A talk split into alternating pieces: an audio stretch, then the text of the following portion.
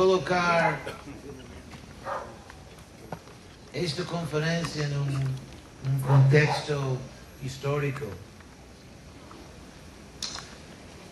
Como dizemos, na realidade eu disse.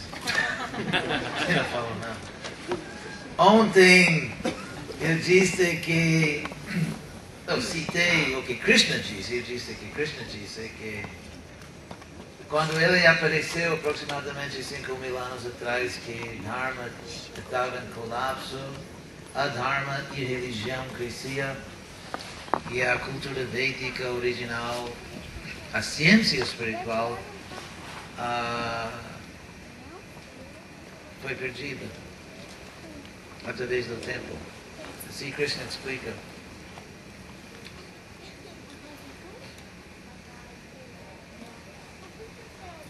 Uh, talvez alguém pode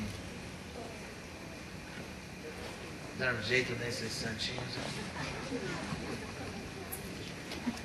Agora, livros como o Srimad Bhagavatam, no décimo segundo, no décimo segundo canto, em outros lugares explica, Bhagavatam explica os sintomas da degradação de Kali Yuga, o colapso de Dharma, os próprios passatempos de Krishna, a presença de grandes demônios na Terra, vários problemas sociais, espirituais, políticos.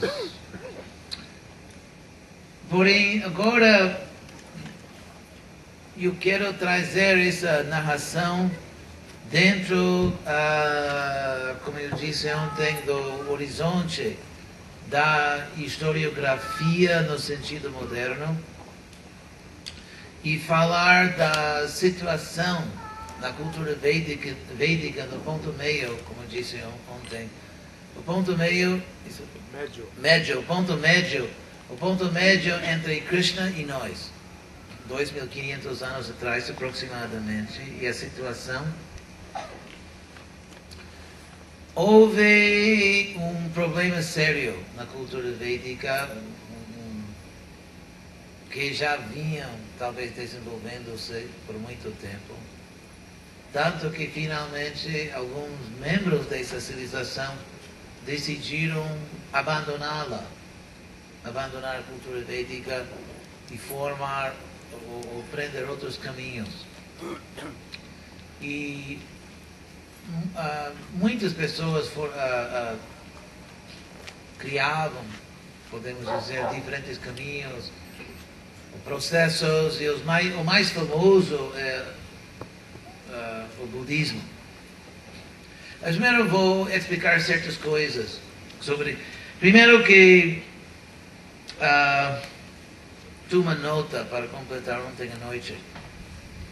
Uh, o Purusha Sukta, que o Bhagavatam explica no segundo canto, segundo canto que aparece no décimo livro do Rig Veda, encontramos na literatura védica, por exemplo, Shatapatha Brahmana, a declaração Purushoha Narayana, que o Purusha é Narayana, o Vishnu. Agora, o sacrifício de animais, que segundo por exemplo, Jayadev Goswami em Gita Govinda e outras fontes, uh, um problema sério que desenvolveu-se uh, na Índia, mesmo no quarto canto de Srimad Bhagavatam, na história de uh, Prachina e Puranjana, uh, o rei Prachina Barhishat estava fora de controle, matando animais em nome de sacrifício. Então temos no Bhagavatam um exemplo nesse rei do que acontecia nos tempos de Buda. Agora, para abordar esse assunto da, da matança de animais em sacrifício, Prabhupada sempre dizia que o sacrifício de animais foi permitido para restringi-lo, não para fomentá-lo. Porque a estratégia, estratégia, estratégia védica uh, é de legislar legislar, uh, legislar um sistema de leis realista.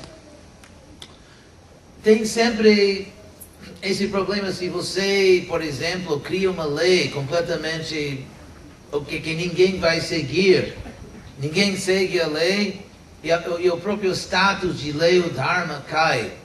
Então, para evitar que a própria lei, que Dharma seja mal visto, ou que seja visto como algo irrisório, por exemplo, ah, que a cultura védica tentava legislar leis práticas que as pessoas realmente iriam seguir. Então, visto que muitas pessoas iriam matar animais, houve um processo de restringir, limitar a matança de, de animais, uh, insistindo que essa matança tinha que ser feita dentro de um contexto sacrificial, religioso e sob várias condições. Agora, o Senhor Chaitanya sobre a matança de animal, o Senhor Chaitanya disse ao Kazi, quando Chaitanya Mahaprabhu disse ao Kazi que na sua religião, Islam, vocês matam animais e matam a vaca, o Kazi respondeu que mesmo na sua religião, a religião védica, vocês têm sacrifício de animal. Chaitanya Mahaprabhu respondeu que nesses sacrifícios os animais são elevados e não mortos realmente. Então eu queria citar o verso do Rig Veda que explica isso. Que, que Chaitanya Mahaprabhu, na realidade, citava este verso. No Rig Veda, no primeiro livro do Rig Veda, capítulo 162, o verso 21, encontramos este verso. Navahu etan riyase narishyasi devani deshi pativai sukhevi que na matança do animal, no sacrifício védico, o sacerdote diz ao animal: Não, aqui você não morre, você não é machucado, por caminhos fáceis você vai aos deuses. Então, parte da, do sacrifício foi de assegurar o animal, que o animal ia pelos caminhos fáceis que, que, que levam aos deuses. E como sabemos, em certo momento, essa restrição, esse sacrifício de animal foi aproveitado para simplesmente matar inumeráveis animais e comer carne. Agora, esse problema moral, esse problema ético de violência contra outros seres, foi um dos problemas principais que revoltava muitas pessoas, aproximadamente 2.500 anos atrás. Quer dizer, Buda se dirigiu a esse problema, mas muitas pessoas estavam revoltadas, não só com o tratamento de animais, mas também com o tratamento de seres humanos.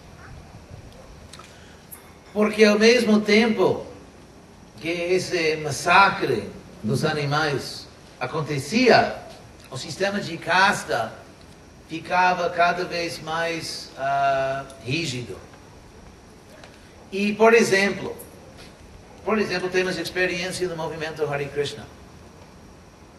Que uma pessoa, digamos, que nasceu em qualquer condição, mulher, homem, em qualquer família, se sente chamada por Deus.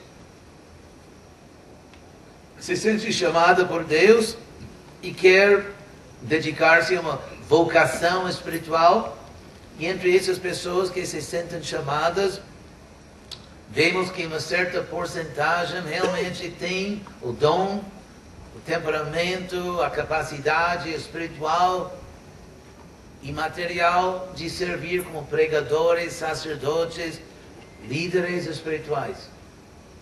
Agora imagine uma sociedade em que você se sente chamado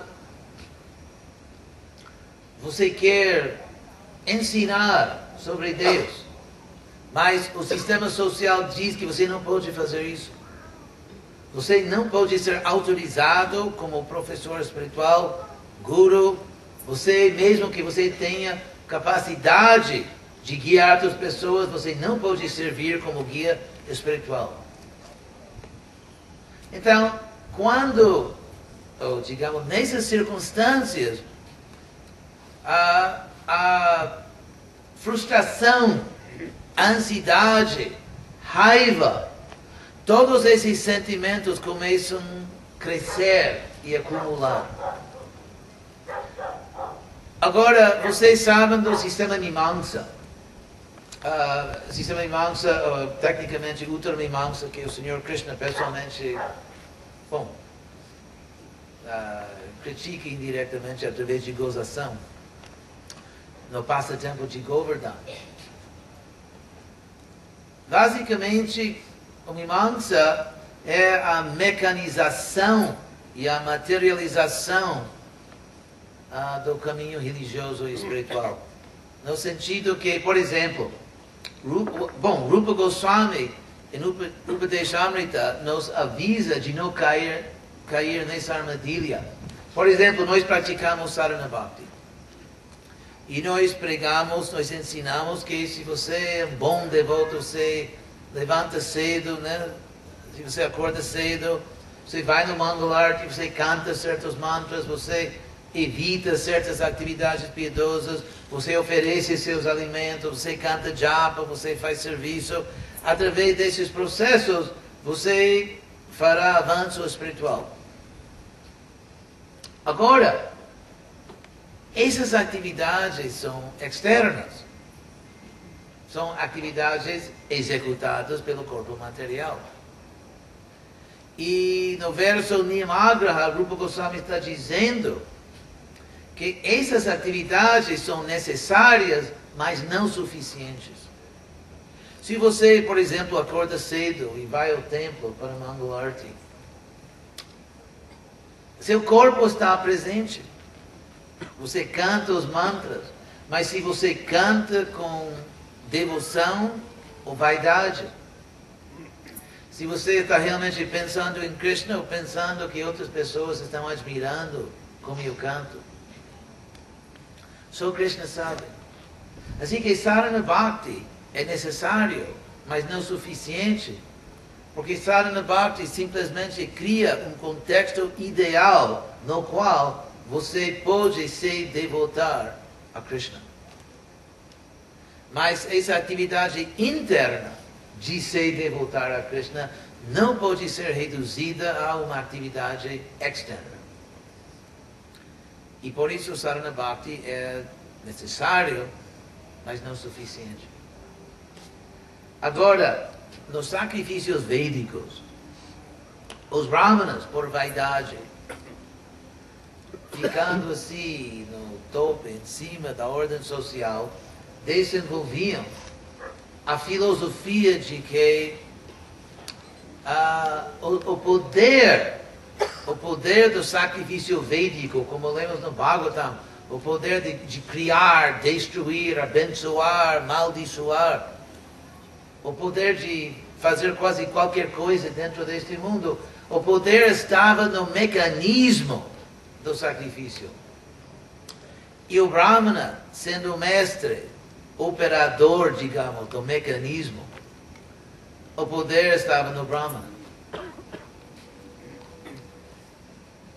e que até os deuses dependiam dos Brahmas, o universo dependia dos Brahmas, por fantástico que pareça essa mentalidade. É como muitas vezes a loucura tem sua própria lógica interna. Isso é também o caso, esta loucura tem sua lógica interna. Porque se você aceita que os Vedas são sagrados, e que os Vedas são, assim, as escrituras mais elevadas no universo, e que o mecanismo dos Vedas é sacrifício, e você dominando esse mecanismo, você, como se tem a chave do universo. Você pode fazer qualquer coisa. E até os... Então, nesse sistema Mimamsaka, os semideuses, porque eles eram muito intelectuais, alguns deles muito técnicos, adoravam classificar tudo.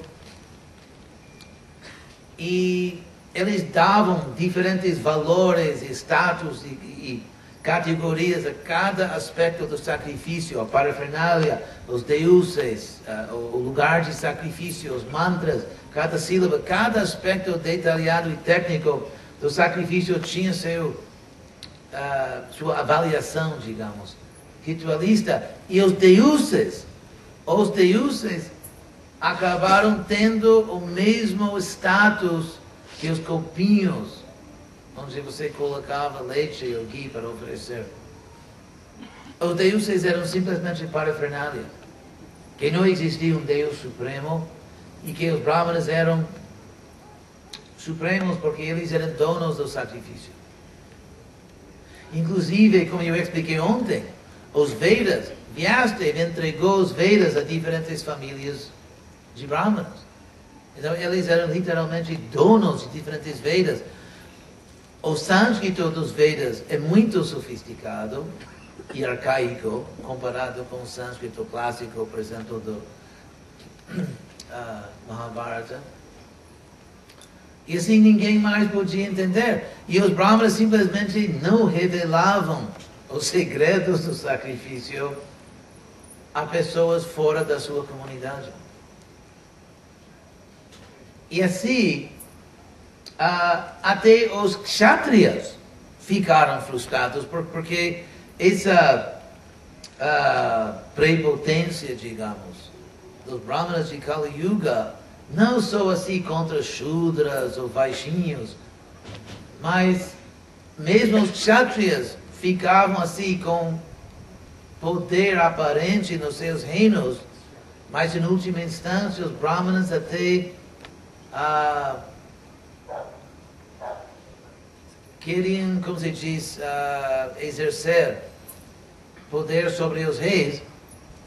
E por isso observamos que são os kshatriyas que realmente criaram as novas religiões novédicas para escapar do domínio dos brahmanas. Por exemplo, Buda nasceu numa família kshatriya. E outra religião mais importante naquela época que abandonou a cultura védica, rejeitou a cultura védica, foi a religião, como vocês dizem, Jain? Jainismo. Jainismo. E Mahavir, o fundador, bom, historicamente falando, o fundador, mas os Jains dizem que ele realmente veio numa uh, parampara de muitos outros mestres, dos quais não temos nenhum uh, evidência histórica, mas de qualquer maneira, Mahavir era também um kshatriya. E Buda pregava para outros kshatriyas. Então, essa revolta não foi assim uma revolução comunista dos trabalhadores. Em primeira instância, foi dos próprios kshatriyas. Então, essa, essa falta de oxigênio social, no sentido de, de um sistema de casta repressiva, esse problema social, o problema moral da matança de animais. E claro que unicamente uma pessoa materialista iria matar animais assim, ou reprimir outras pessoas dignas na sociedade. Então, como parte deste materialismo, os brahmanas enfatizavam o karma kanda como a essência dos Vedas e Jnana Kanda não era muito importante. Inclusive, Krishna fala disso num verso que eu citei, citei ontem do Bhagavad Gita. Jamimang pushpitang vacham pravadanti uh, vipaschita Veda vadarata parta nanyaristiti vadya. Krishna realmente caracteriza perfeitamente a filosofia mimamsaka, dizendo que eles, eles alegam que não existe nada além disso, do Karma Kanda, os rituais dos Vedas. E por isso, pessoas com desejos espirituais, pessoas que queriam compreender a meta da vida, pessoas como nós, quando entramos no movimento Hare Krishna, não tinha saída. Porque a cultura védica ficou assim dominada por brahmanas de casta, que mais ou menos reprimiam outras castas, que matavam animais, que não queriam saber das porções mais espirituais, às vezes, inclusive, segundo os Mimamsakas, isso é uma parte muito famosa da sua doutrina, ah, gramaticamente falando,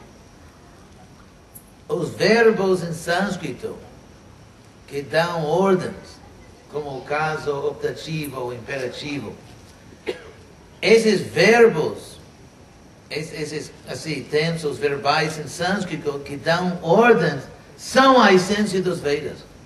Então, por exemplo, o slogan dos Mimanskas foi Swarga Kamo Yajeta. Aquele que deseja uh, o céu material deve sacrificar. Yajeta. E que esses verbos, como Yajeta, o Veda mandando o sacrifício, são a essência dos Vedas. E todo o Jnana Kanda, todo o Jnana Kanda, como por exemplo Vedanta, Tato Brahma Jigyasa. No Vedanta, que agora devemos buscar a verdade absoluta. O Mimamsa Sutra começa a Tato Dharma Jigyasa. E com isso, com Dharma, eles se referem a rituais. Então, agora devemos buscar rituais para nos elevar ao céu. Então, houve, podemos dizer, uma guerra cultural entre Kanda e Karma Kanda. É isso que acontecia 2.500 anos atrás, uma guerra cultural entre os proponentes de Kanda e Karma Kanda.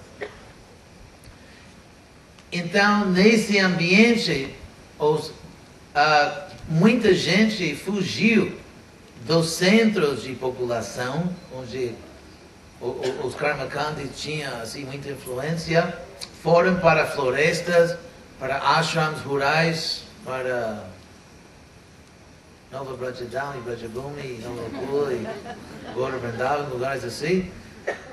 E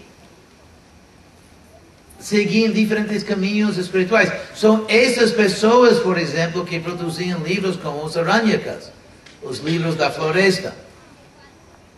E é muito interessante porque podemos ver nos Aranyakas uh, ainda muito apego aos rituais védicos, ainda muito apego e porque ainda porque eles vinham dessa cultura e ainda estavam muito envolvidos e com o tempo podemos ver uma separação gradual disso e mais ênfase assim, na parte teológica espiritual. E por isso que, que o Upanishad, e aí se produzem os Upanishads, o Upanishad mais antigo é chamado Maranyaka, porque isso é o ponto de transição. Então o Upanishad mais antigo é o Brihadaranyaka Upanishad, o grande, Upanishad, o, o grande Aranyaka Upanishad. Então dá, dá para ver muito claramente não? essa fase de transição. Agora, entre as pessoas que fugiam ou escapavam do que eles achavam uma cultura corrupta e opressiva, alguns deles ficaram fiéis à cultura védica e se aproveitaram ou, ou, se, ou, ou se, aprofundizaram no Jnana Kanda, mas outros simplesmente saíram da cultura védica. É muito interessante que uma situação muito parecida existia nos tempos de Jesus e uma coisa completamente paralela. Um pouco tempo depois que isso aconteceu na Índia, que alguns judeus achavam que os sacerdotes eram corruptos, que fazem muitos rituais esses sacerdotes também matavam muitos animais em sacrifício. E estavam nas cidades, então grupos de pessoas fugiam das, da capital, Jerusalém, estabeleceram ashrams, assim, fora da cidade, em lugares remotos, pararam o sacrifício de animais e tentaram se aprofundizar no Gyanakanda dessa tradição E são pessoas muito uh, famosas, são os essênios. Essênios. Essênios. Os essênios são exatamente o mesmo fenômeno que encontramos 2.500 atrás na Índia, na fuga né, floresta. Não tem florestas, não tem muita floresta no Israel. É, foram para o deserto que eles não têm muita floresta. Então, e escreveram esse, como se chama, Dead Sea Scrolls. Os manuscritos do Mar Morto. Os manuscritos do Mar Morto foram, num sentido, os Upanishads dos judeus, escritos pela mesma classe de pessoas, pelo mesmo motivo. Um ponto histórico interessante. Agora, muitas pessoas ficaram dentro da cultura védica e simplesmente se dedicavam a escrituras como Aranyakas, Upanishads, Yoga, meditação, espiritualidade. Outros fugiram, simplesmente abandonaram. Um deles foi Buda. Buda, que uh, o nome dele é Siddhartha Gautam, Gautam o sobrenome, e o nome é Siddhartha, que nasceu uh, mais ou menos onde agora é uh, a divisa entre Nepal e a Índia. Tem muitas lendas que, que mais ou menos os, os historiadores acham meio ridículos, mas, ou se não ridículos, pelo menos pouco ah, plausíveis. Como, por exemplo, que ele, como adulto, casado, com um filho, não sabia que nesse mundo algumas pessoas morrem, ou ficam velhos, ou, ou têm doenças. A ideia de que você pode morar numa cidade você pode casar, ter filhos e você não, nem sabe que existe a morte, é coisa que poucos historiadores acreditam. O problema com Buda, um problema histórico, historiográfico, é que biografia, no sentido moderno, não existia para eles e que a primeira biografia que temos do, de Buda foi escrita mais ou menos 500 anos do, depois da sua morte. Agora, para os budistas, ou como se diz, os livros canônicos, são, uh, os mais antigos são o Pali Canon. Como se diz? Canon. O can, ah? Canon. Canon Pali. Uh, o problema com esse Canon Pali, que é a fonte mais antiga, é primeiro que foi escrita bem depois de Buda. Segundo, que foi escrita por uma escola entre 18 então, esse Canon Pali, primeiro, não é contemporâneo com Buda, como nós temos livros contemporâneos com Sri Chaitanya Mahaprabhu. E segundo, que não representa, digamos, budismo, sino representa um, uma entre 18 escolas. Então, os problemas historiográficos com o budismo são graves. Eu lembro que uma vez eu li um livro escrito por um catedrático de uma das melhores faculdades do mundo, Stanford, um livro sobre budismo, e ele começou o livro dizendo que na, reali na realidade quase não sabemos nada com certeza sobre o Buda histórico. Porém, supondo que, sim, que, que alguma informação, digamos, autêntica sobreviveu, podemos tentar compreender quem era Buda ou realmente aconteceu. A história da vida dele é muito simples. Ele, bom, os budistas dizem um príncipe opulento. A, a história, os historiadores acham que talvez seu pai era o chefe de uma comunidade, como tipo prefeito de uma cidade ou algo assim. Porque reis, em, em tempos, nos tempos antigos, às vezes reis eram como o que chamamos hoje prefeitos os ex-governadores, ou coisas assim. Um,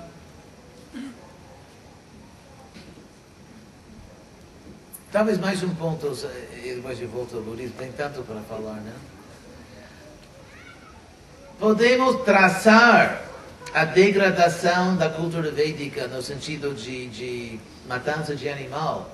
Podemos até monitorar, podemos seguir esse desenvolvimento em livros que são chamados Shota Sutras e Griha Sutras, que mais ou menos por volta do tempo de Buda e, e até antes disso, uh, Brahmanas escreviam em sânscrito livros sobre uh, os sacrifícios, atualizando, digamos, a cultura védica, aplicando a cultura védica assuntos contemporâneos, sacrificiais, dharma, leis e coisas assim.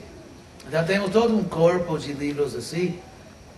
E podemos ver que em certo momento, em certo momento, esses livros, a literatura sutra, começa a falar bem da matança de animal, de comer carne, porque depois do sacrifício de animal, os brahmanas que, digamos, envolvidos nesse nível de vida, comiam a carne. E chega ao ponto que, como se diz, a melhor defesa, uma boa ofensa. Entende? Chega ao ponto que existem Shota Sutras, Griya Sutras, onde os Brahmanas dizem que quem não come carne, um Brahmana que não come carne no sacrifício vai ao inferno.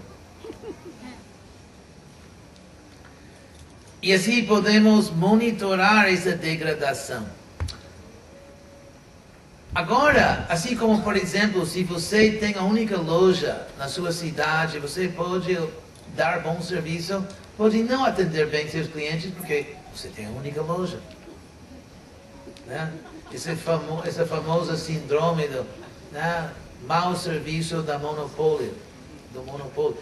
Então, assim mesmo, a cultura védica como uma, como uma, uma monopólio, como uma, uma monopólia uh, antiga, simplesmente não dava bom serviço, os brahmanas não queriam saber. Então, quando de repente chega outra pessoa que abre uma outra loja na sua cidade, de repente você começa a sorrir para seus clientes e.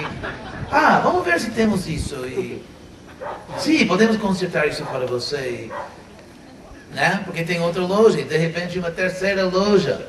Aí você está assim, correndo atrás dos seus clientes, dando bom serviço. Isso, exatamente isso aconteceu. Foi arranjos de Krishna, de mandar esses desafios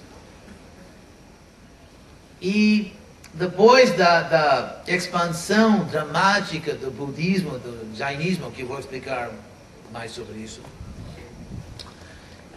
começamos a ver outros tipos de, instru de, de, de, de instruções nessa mesma, mesma literatura. De repente, você não deve sacrificar o animal. Você não deve sacrificar o animal, senão fazer um tipo de assim, pão doce na forma do animal. Você sacrifica esse docinho, esse, esse pãozinho, né, que em, em forma de animal. Assim como podemos ver um fenômeno muito parecido com a revolução protestante contra a Igreja Católica e de repente isso monopólia, que já não tinha monopólio, começava a dar bom serviço aos seus clientes. Então, um fenômeno histórico muito comum. Isso aconteceu na Índia 2.500 anos atrás. Vamos falar mais do budismo porque ele é mais relevante hoje em dia, mas é interessante lembrar que por muitos séculos o jainismo competia diretamente com o budismo. Que existiam reinos de, como se jainistas? Jaina. Reinos jainas, sim, na Índia, e que os jain eram, assim, uma força cultural muito importante, iguais, iguais aos budistas. Outro ponto que a trajetória do budismo na Índia é muito interessante é, na Índia, porque estou falando da Índia, quando, quando uma religião chega num novo território que não é território de origem, inevitavelmente essa religião se mistura até certo ponto, pelo menos superficialmente, às vezes profundamente, com a cultura anterior. Por, por isso, se nós estudamos, por exemplo, o budismo em Tibete, em Japão, em China, podemos ver em cada caso essa mistura com a cultura original. Aqui eu quero falar do budismo na Índia. Na Índia. Então, o ponto interessante, que depois eu vou dar mais detalhes, é que o budismo na Índia foi exatamente como um foguete que decola com muita força, fogo e luz, né? E poder, decola e voa muito alto, porém não consegue escapar completamente o campo de gravidade do planeta do qual decolou e sua trajetória começa a dobrar assim e volta. Volta à superfície, superfície do mesmo planeta e entra, se funde no planeta. Isso é exatamente o que aconteceu com o budismo na Índia. Ele decolou com força, fogo e som, como o anti o, o, o movimento antivédico que ia corrigir todos os problemas, que vamos acabar com o sistema de casta, vamos acabar com esses rituais, não queremos saber de brahmanas, não vamos matar animais, que, que, que chega sacrifício de animais. E, como se diz, divergendo do fundador, Siddhartha Gautama, eles começavam a propagar a filosofia de anatma, que não existe um Deus, que é um alma, e anishwara, ateísmo. Anishwaravada, anatmavada. Interessante, vamos ver se chegamos a tocar todos esses pontos, mas no caso de, dos budistas, assim como no caso dos seguidores de Shankara, o impersonalista, os seguidores foram muito mais radicais e extremos que o fundador. Agora, mas o budismo se definiu, se, se nasceu como o oponente da cultura védica, mas com o tempo começava a retomar uma característica da cultura védica após a outra, até chegar ao ponto de ser quase indistinguível do hinduísmo. E finalmente, e, e, e assim, o, como se diz, tiro de graça, foi a, a chegada dos muçulmanos que simplesmente mataram os monges budistas. Porém, antes disso, antes disso, o budismo tinha se tornado para muitas pessoas quase, não oficialmente, mas de fato, um, simplesmente outra escola de hinduísmo. Então eu quero descrever esse processo. Qualquer pergunta até agora sobre. Ainda estão espertos? Uma coisa que eu gostaria de explicar antes de proceder é o ponto que até qual ponto os seguidores de Buda ah, radicalizaram seus ensinamentos muito além do que ele falou. Por muitos séculos no budismo, a doutrina de anatma, que não existe uma alma, foi uma doutrina uh, principal. E eles baseavam essa doutrina no segundo sermão do Buda. Buda, basicamente, como príncipe, ele ficava frustrado e aí ele finalmente deixou sua casa, sua esposa e filho e mais tarde ele também ficaram budistas. Mas ele, ele, ele saiu viajando e e fazendo experiências com muitas dessas pessoas que tinham saído né, do Karma Kanda. E, e, o nome geral, o nome categórico para as pessoas que deixavam uh, o domínio dos Brahmanas Karma Kanda é Shramana, o movimento Shramana. que inclui tanto as pessoas que ficaram dentro do movimento da cultura védica como aqueles que saíram. A, a palavra shramana em, em sânscrito significa cansar-se, trabalhar duro. Por exemplo, onde você descansa é ashrama. Né? Ashrama. Onde você descansa. Então, shramana, esse termo se refere ao fato que essas pessoas realmente com muita energia e muita sinceridade tentavam encontrar seu caminho, trabalhando duro nisso. Então, a história que Buda fez experiências com muitos grupos, não ficou satisfeito com seus processos de meditação, que tinha muitos caminhos de meditação e yoga, e que ele rejeitou o caminho de, como se diz, asceticismo extremo, ou também desfrute, e queria o caminho do, do médio, meio, caminho do meio. Ah, e todo mundo sabe, se sentou-se sobre uma árvore e iluminou-se, e tendo-se iluminado, ele assim voltou a um lugar onde ele antes ele tinha meditado com outras pessoas, tentando outro caminho, e no primeiro sermão ele chega e seus amigos dizem, oi, Siddhartha, ah, qual é a nova? E tudo bem aí, amigo? E numa. Aí Siddhartha fala numa forma que para mim é transparentemente seguidores falando. Que não falam assim, não sou mais seus amigos, eu sou Buda. Uma forma tão pomposa pomposa e tão assim, quase cômica, assim, de ser tão pomposa, que me lembra muito de o que devotos neófitos fazem às vezes com seu guru. Que você não pode, você não pode falar com ele, você, assim que muitas vezes os gurus, né, os discípulos são pomposos e chatos, assim, nesse sentido, achando que ninguém é digno de falar com seu guru. Mas isso é o primeiro sermão.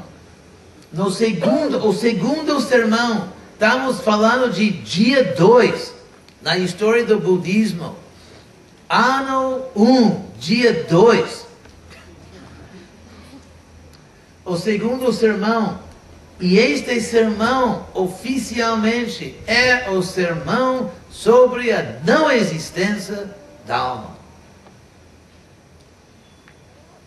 Essa doutrina central, principal do budismo, se baseia no segundo sermão do Buda, dia 2, sobre a não existência da alma. E a coisa mais interessante nesse sermão é que Buda não fala sobre a não existência da alma.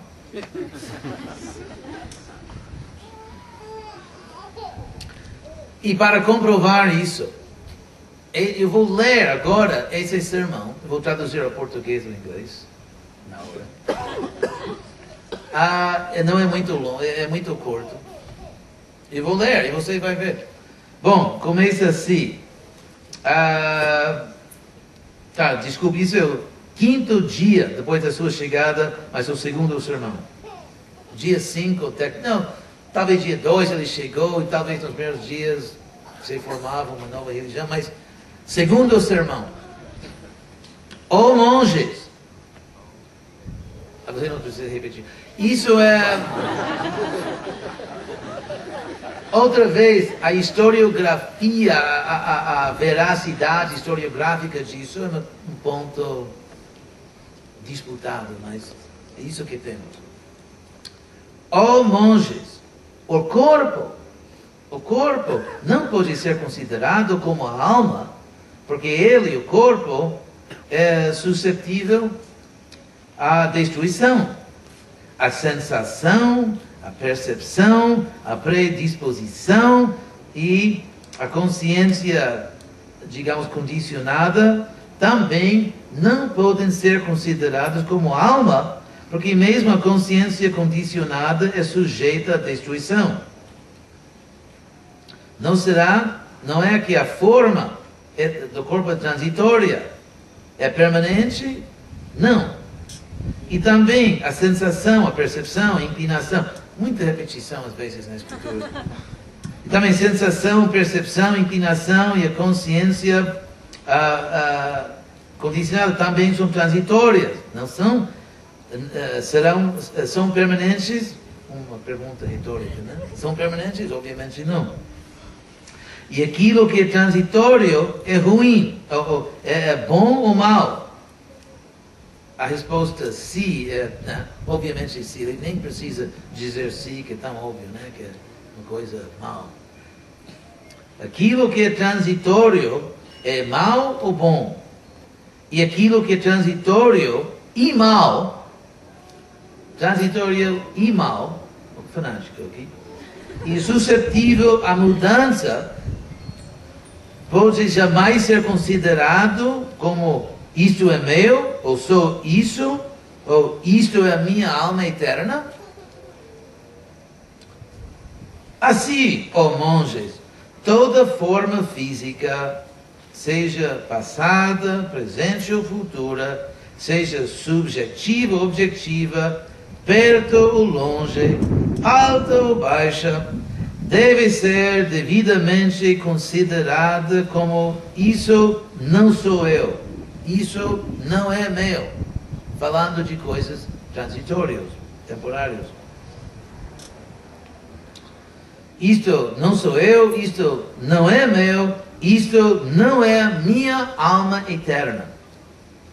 Dessa maneira, toda sensação, percepção, inclinações e consciência condicionada devem ser consideradas, consideradas como essas não são minhas e essas não sou eu e essas não são minha alma eterna. Sabendo disso, ou sabendo assim, ó monges, um verdadeiro discípulo deve desenvolver uma aversão à forma física, à sensação, percepção, inclinação e consciência condicionada. Assim, uh, ele, o discípulo, supera seu desejo, se torna livre e, tendo-se livrado, realiza que o tornar-se é esgotado. Né? Becoming. O tornar-se é esgotado, que ele tem vivido uma vida pura, que ele tem feito aquilo que foi esperado dele, e que ele acabou com a mortalidade para sempre. Acabou, segundo o sermão. É isso. Acabo de ler para vocês todo o segundo sermão, o sermão oficial sobre a não existência da alma, o que Buda nunca disse. O que ele aplicou aqui é um processo bem conhecido, conhecido, bem conhecido em filosofia ocidental, chamado a via negativa, ou nete. Você tira tudo que não seja verdade e o que fica é verdade. Por exemplo, se você está querendo purificar água, você tira tudo que não seja água e o que fica é água. Então, aqui, via negativa, você tira tudo que não seja. Buda está dizendo o que a alma eterna não é. Ele nunca nega a existência da alma. Eu acho muito irônico isso. Então, um exemplo, mas o, o, os seguidores, assim chamados seguidores, começaram a falar diretamente: não, não existe uma alma, não existe tal coisa, isso é ilusão. Uma coisa que Buda nunca disse. Inclusive, nos primeiros séculos do budismo, inclusive nas primeiras décadas, isso virou um problema, porque Buda não negou diretamente a existência da alma. Porque muitos budistas notaram isso. Que não tinha negado a alma e que o, o, o budismo pregava aquilo que Buda nunca disse. Não posso resistir à tentação de dar um exemplo paralelo na história da igreja cristã.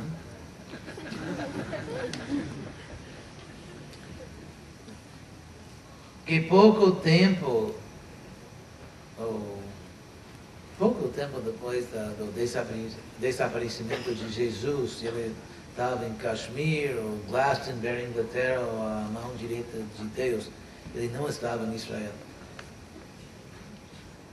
Então, pouco tempo depois de, do desaparecimento de Jesus, a, a igreja, ou diferentes igrejas, começaram a fabricar doutrinas, como o inferno, o inferno eterno.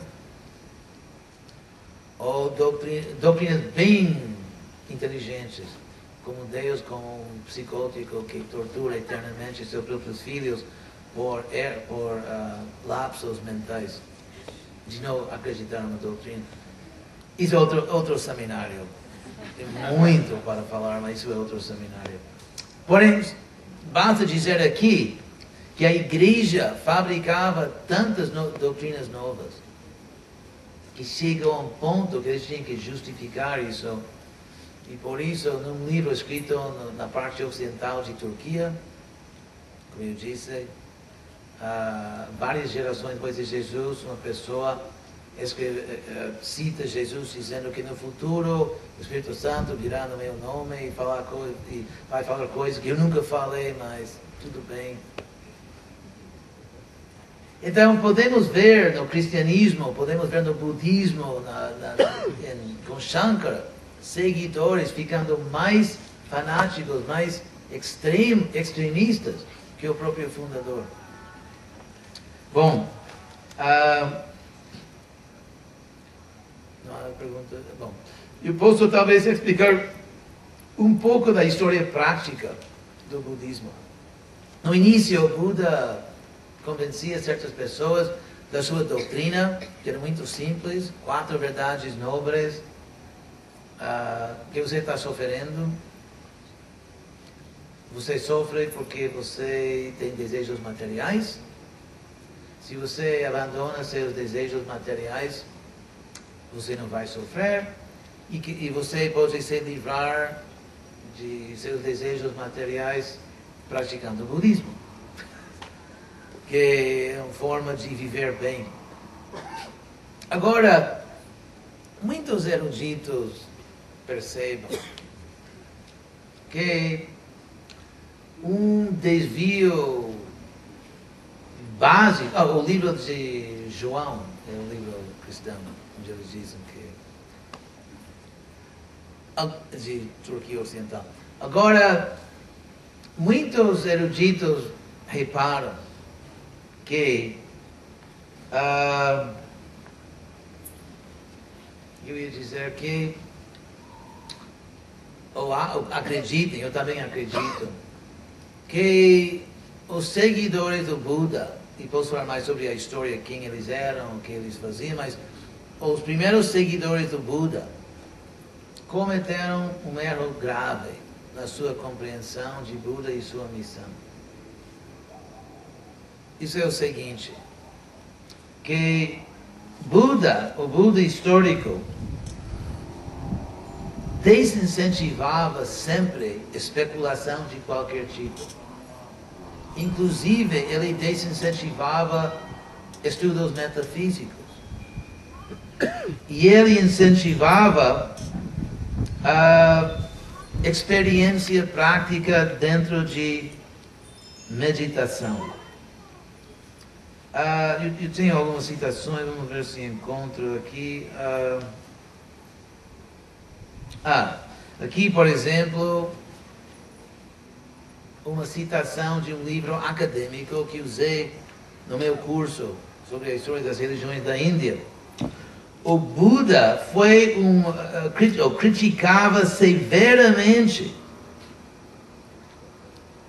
os pontos de vista e as doutrinas de outros, em muitos aspectos. Ele rejeitava abertamente todas as diversas posições ontológicas tomadas pelos outros.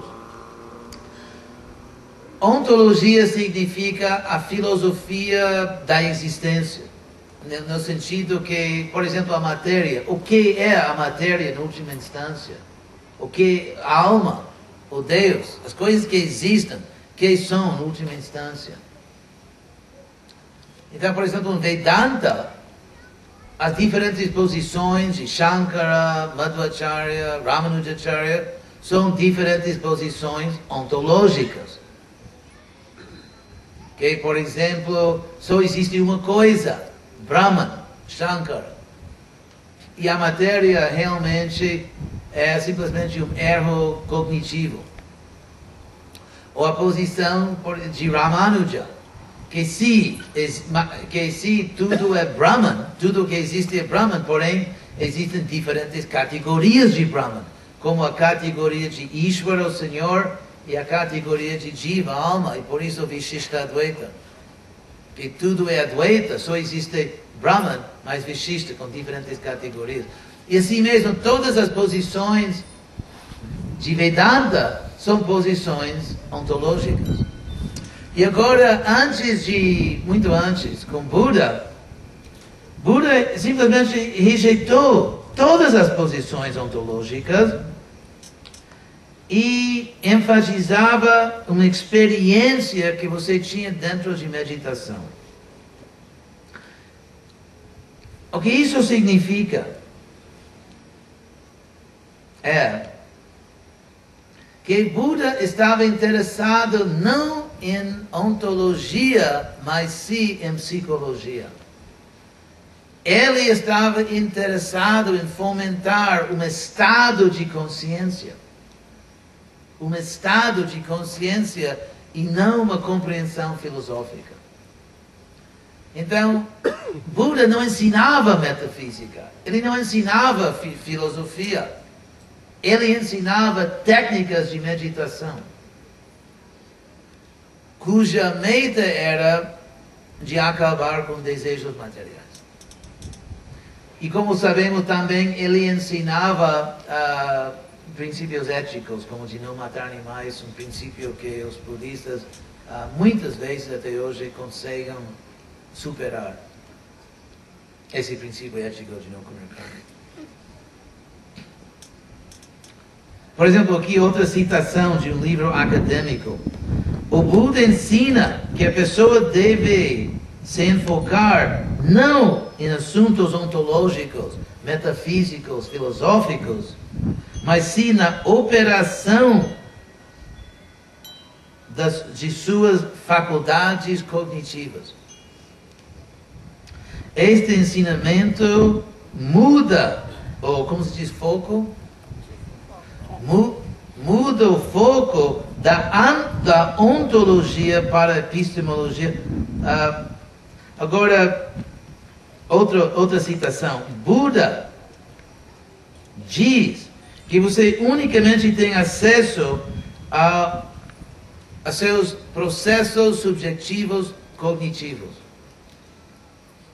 Você não pode, como se diz, ir além disso para ver ou verificar o que pode ser o que, o que pudesse ser o caso externo a nós. E assim mesmo, temos um processo psicológico de entrar num estado de consciência em que você não vai sofrer. Porém, dentro do contexto da Índia, uma civilização sofisticada e altamente intelectualizada com um interesse sincero em metafísica, os seguidores de Buda, para competir, transformaram uma psicologia de meditação numa ontologia, numa filosofia metafísica. Agora, mais um ponto talvez, e vamos encerrar, e talvez amanhã podemos falar mais sobre isso, que uh, só mais uma citação simples. O Buda não negava o eu de outras pessoas, mas que, bom. Agora, ah, na Índia, nos primeiros, no, talvez ah, não nos primeiros dias do budismo, mas logo depois, surgiu o movimento budista importante, inclusive se diz que talvez os 18 escolas, cinco, quase um terço das, das primeiras escolas pertenciam a esta linha, que agora é completamente esquecida, mas temos evidência, completamente esquecida e que se chamava Pudgala. Quantos de vocês já ouviram falar de Pudgala? Tá louco, Sashi? O meu jeito. É. Ele, ele tenta colocar que existe algo além dos, dos escandas, né? É. Pudgala, em, talvez em Pali, significa pessoa, Purusha. E o caminho do Pudgalavada, que eram cinco escolas do budismo, e uma das escolas mais, uma das tradições mais proeminentes no budismo do norte da Índia, uma das linhas mais proeminentes, eles diziam que existe uma pessoa que sobrevive à morte do corpo. Existe um tipo de alma. Era difícil usar a palavra alma porque isso era. É. Porém, eles, e eles davam muitos argumentos que eles dizem, olha, irmãos budistas, é absurdo dizer que não exista uma pessoa permanente por vários. Primeiro, porque os budistas estavam eh, preocupados quase até o ponto de serem obsessionados com karma de evitar karma ruim, de ter bom karma, de ter uma boa vida futura. Agora, se não existe uma pessoa no corpo, quem vai receber o karma? Monges budistas, monges, não leigos, estavam preocupadíssimos, por exemplo, com o destino dos seus antepassados.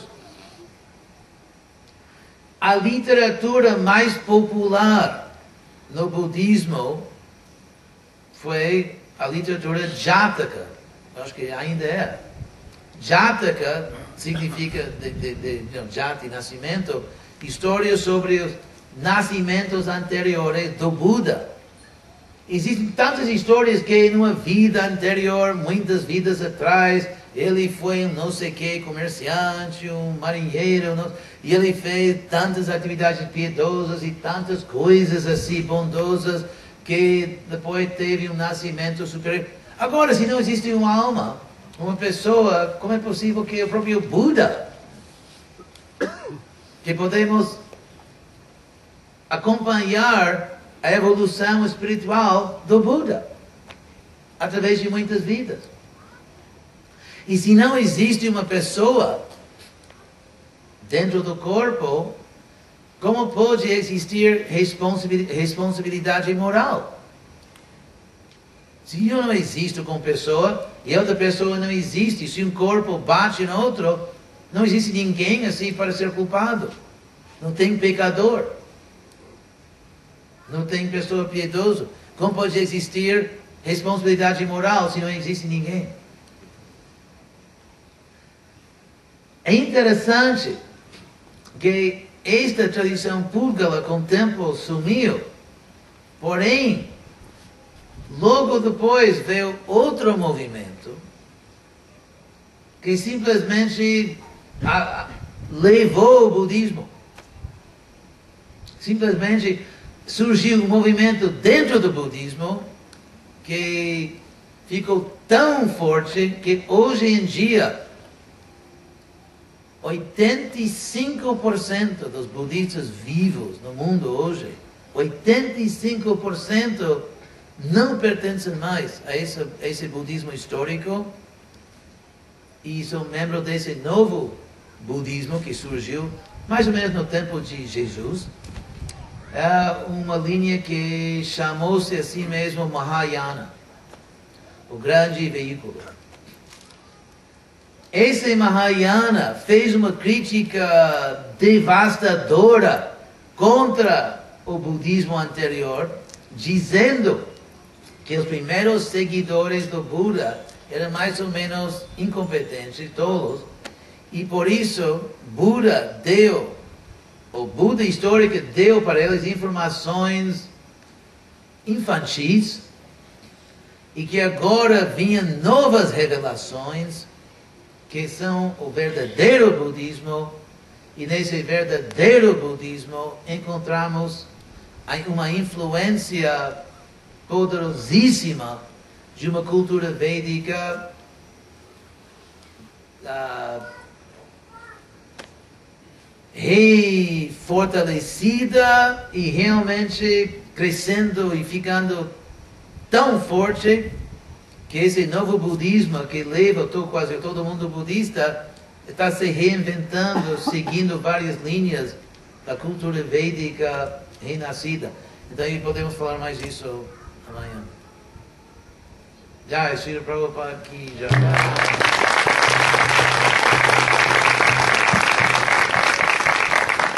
Qualquer pergunta? A primeira essa senhora aqui. Você? É, o senhor falou dessa discrepância. O senhor falou sobre a discrepância do sermão de Buda, Sim. que não cita em nenhum momento a não existência da alma.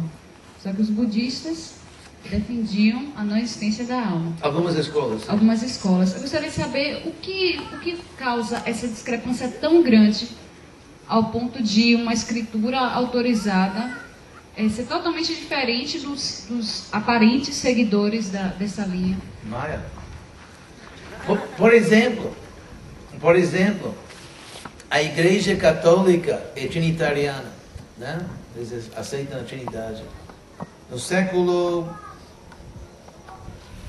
no quarto século depois desta era, os anos 300, houve uma guerra, literalmente, por décadas dentro do mundo cristão entre dois grupos que, que brigavam de todas as maneiras, pregando, matando, fazendo tudo para, como se diz, para, para governar o mundo cristão. Um grupo seguia o conceito, a doutrina como de Nicea, né? De, da Trindade. E outro grupo era contra isso. E era, muitas vezes, outro grupo realmente dominava o mundo cristão. Agora, o argumento principal do outro grupo, chamado os arianos, porque seguiam um monge Arius. O argumento principal foi que Jesus mesmo, Jesus mesmo, cada vez que ele fala com seu relacionamento com Deus, ele diz que ele é menos que Deus, servo de Deus, filho de Deus, subordinado a Deus. E os, como se diz, trinitarianos, simplesmente rejeitaram o que Jesus mesmo falou sobre Jesus. Então, a Santa Igreja, e, e depois de muitas guerras e intrigas, os trinitarianos dominaram o mundo cristão, aproveitando o poder militar romano. Agora, é interessante que, ao final desse século, no Império Romano, tornou-se um crime sério, um crime sério alegar que, que quando Jesus falava de si mesmo, que ele falava a verdade.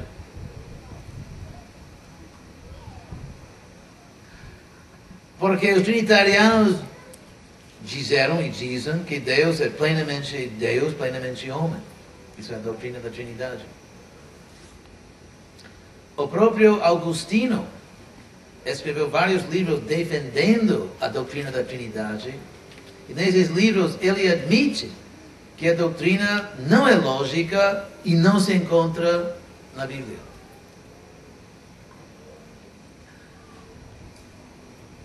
Bem-vindo ao mundo material. É por isso também que Prabhupada estava tão preocupado que seguíssemos né, seus ensinamentos. Outra pergunta? Sim, Eu queria voltar a Buda, não? Buda, sim. É, você, como o senhor colocou muito bem essa questão dos, dos primeiros budistas que tinham algum conceito de algo que era considerado o, Atma, né? usava outro nome, mas é, só esse conceito de reencarnação dentro do budismo, que é, que é até contraditório, sim, sim, sim. é, é, às vezes as pessoas pensam que o budismo acredita no mesmo conceito de reencarna- reencarnação nossa. Mas como esses filósofos budistas determinaram o princípio de anátema, de não alma, eles explicam a reencarnação. Inclusive teve um, um filme chamado é, O Pequeno Buda, e naquele filme eles estão procurando a enca- a reencarnação de um lama. E eu acho que eles não têm uma boa explicação. É, eu, eu, eu só vou explicar a explicação, eu queria que o senhor comentasse sobre isso. Né? Então, eles estavam procurando a reencarnação daquele lama. E o filme todo é sobre isso. No fim do, do, do, filme, eles encontram a reencarnação, é várias crenças. A, a reencarnação. Tá? Ou seja, as reencarnações não é uma pessoa só, são três ou quatro pessoas. Então, isso entra no conceito de reencarnação do budismo, porque para o budismo, o que reencarna não é a alma, é o que eles chamam de escândalos, agregados. Então, a filosofia deles é muito parecida com o conceito materialista de vida. Sim, mas, mas o problema lá É. é que essa explicação tem quase nada a ver com o budismo É. vivido. É uma explicação escolástica que tem, não tem nada a ver com budistas. Porque na realidade, dentro do budismo, mais ou menos, quase todos os budistas É. não estão nem um pouco interessados em que suas kandas sejam coberturas, né? É. que suas kandas sejam reencarnadas, estão interessados em que eles sejam bem reencarnados.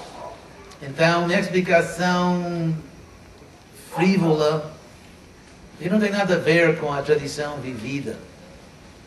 Mas é o que os budistas hoje acreditam exatamente isso. né? Ah, Os budistas estavam e estão muito preocupados com suas reencarnações.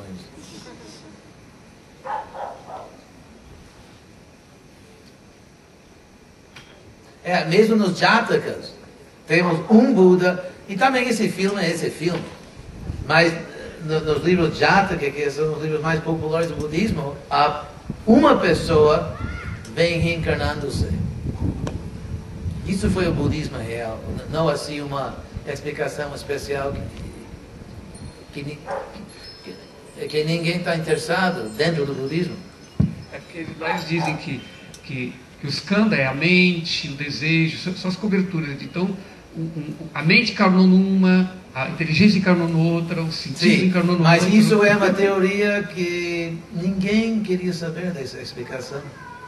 Se você estuda o budismo vivido, o que as pessoas faziam, pensavam, sentiam, ninguém queria saber disso. É um absurdo, porque nesse caso, se eu te mato, então são minhas candas que são responsáveis. Porque os argumentos dos Púlgalas não são assim atendidos por essa explicação.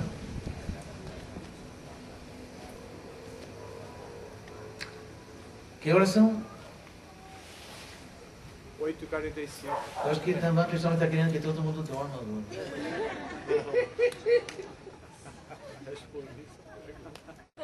Então, até amanhã, Sr. Prabhupada.